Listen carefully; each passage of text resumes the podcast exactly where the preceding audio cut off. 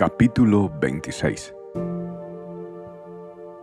Un hambre terrible azotó la tierra, como había ocurrido antes en tiempos de Abraham. Así que Isaac se trasladó a Gerar, donde vivía Abimelech, rey de los filisteos. El Señor se le apareció a Isaac y le dijo, No desciendas a Egipto, sino haz lo que yo te digo.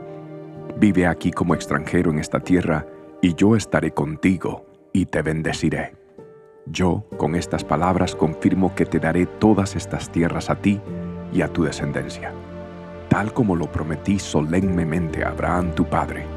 Haré que tus descendientes sean tan numerosos como las estrellas del cielo, y les daré todas estas tierras, y mediante tu descendencia todas las naciones de la tierra serán benditas. Yo haré esto porque Abraham me escuchó y obedeció todos mis requisitos, mandatos, decretos e instrucciones. Entonces Isaac se quedó en Gerar. Cuando los hombres que vivían allí le preguntaron a Isaac acerca de Rebeca, su esposa, él dijo, es mi hermana. Tenía temor de decir, ella es mi esposa, porque pensó, me matarán para conseguirla, pues es muy hermosa.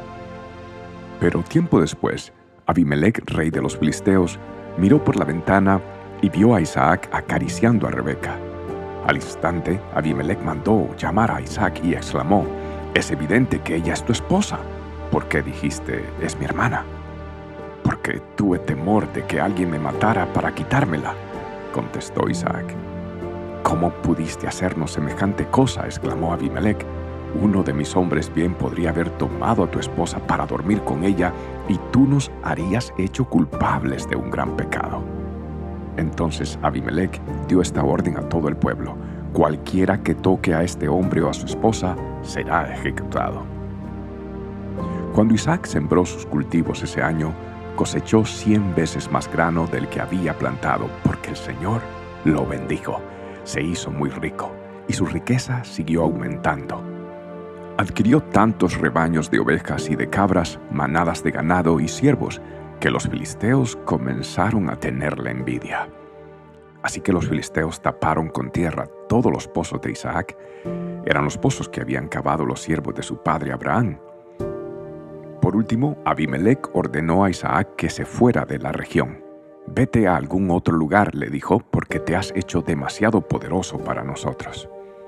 Así que Isaac se mudó al valle de Gerar, y allí armó sus carpas y se estableció. También reabrió los pozos que su padre Abraham había cavado, porque los filisteos los habían tapado después de su muerte y les puso nuevamente los nombres que Abraham les había dado.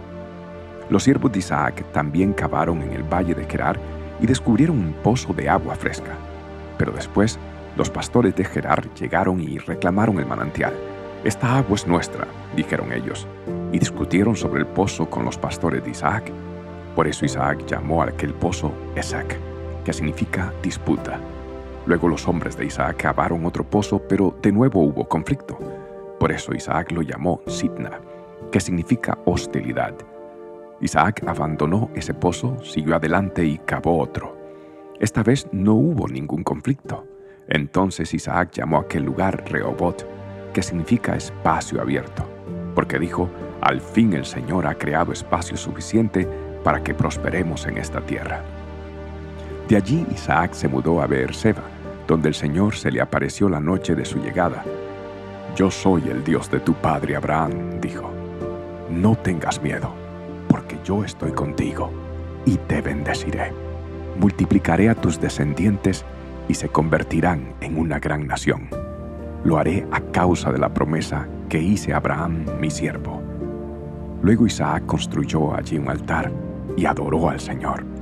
Estableció su campamento en ese lugar y los siervos cavaron otro pozo. Cierto día, el rey Abimelech llegó desde Gerar con su consejero a y también con Ficol, el comandante de su ejército. ¿Por qué han venido aquí? preguntó Isaac. Es evidente que ustedes me odian, ya que me echaron de su tierra. Podemos ver claramente que el Señor está contigo, respondieron ellos. Por eso queremos hacer un tratado contigo bajo juramento. Jura que no nos harás daño, ya que nosotros nunca te hemos causado problemas a ti. Siempre te hemos tratado bien y te despedimos en paz. Y mira ahora cómo el Señor te ha bendecido. Entonces Isaac preparó un banquete para celebrar el tratado y comieron y bebieron juntos. Temprano a la mañana siguiente, cada uno hizo el solemne juramento de no interferir con el otro. Luego Isaac los envió de regreso a su tierra y ellos se fueron en paz.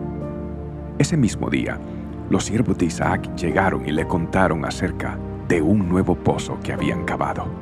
Hemos encontrado agua, exclamaron ellos. Por eso Isaac llamó el pozo Seba, que significa juramento. Hasta el día de hoy, la ciudad que surgió allí se llama Beerseba, que significa pozo del juramento. Cuando Esaú tenía 40 años, se casó con dos mujeres hititas, Judith, hija de Beri, y Basemat, hija de Elón. Pero las esposas de Esaú amargaron la vida de Isaac y Rebeca.